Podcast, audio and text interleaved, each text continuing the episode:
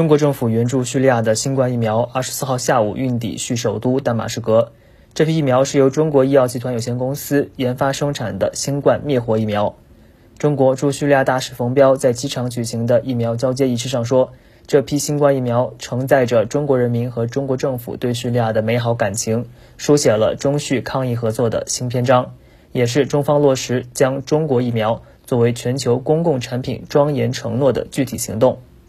叙卫生部长哈桑加巴什对中方的援助表示感谢。他说：“中国国药集团新冠疫苗经过了全球范围的检验，被证明是安全有效的。疫苗援助有助于保障叙人民的疫苗接种进程。”